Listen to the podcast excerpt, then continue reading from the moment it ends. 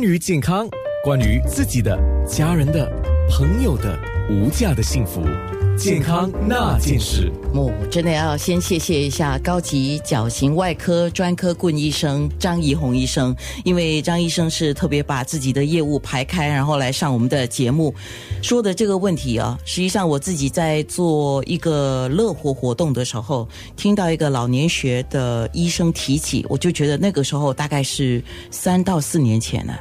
甚至更久，我就觉得这个问题是值得我们关注的，就叫少肌症，多少的少，肌肉的肌，症状的症，少肌症啊。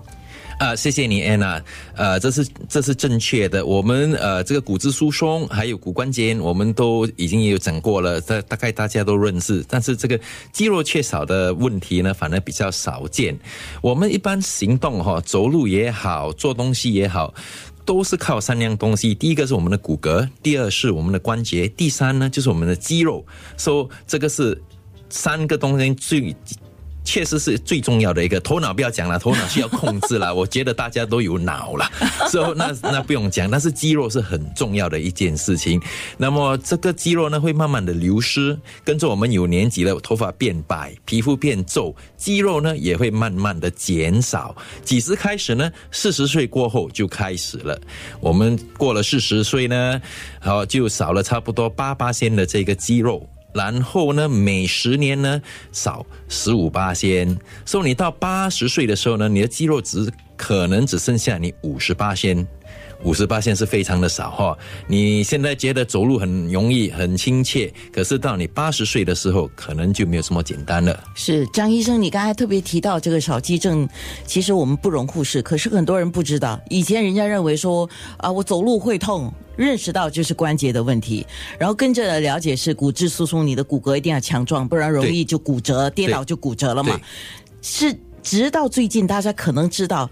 自己的肌肉如果不够，的确也是一个很大的问题啊。对，所以这要注重，因为呃，不要等到太过迟，等到不会走，坐在轮椅才来才来做出改正的方式，已经太过迟了。张医生，那个我们讲少肌症啊，或者有人叫他肌少症，就肌肉的肌哈，它的英文是叫？sarcopenia，就是 sarco 就是指呃肌肉，penia 就是缺少，所以就是缺少肌肉。啊，在全球跌倒是老人伤害的头号杀手。对，跌倒会造成我们的脑部受伤、骨折，像刚才我提到的严重的外伤，可能还要引起很大的心理创伤啊。对对对，因为而且而且不只是这样，对你的亲人也是一种负担，比如你不会走。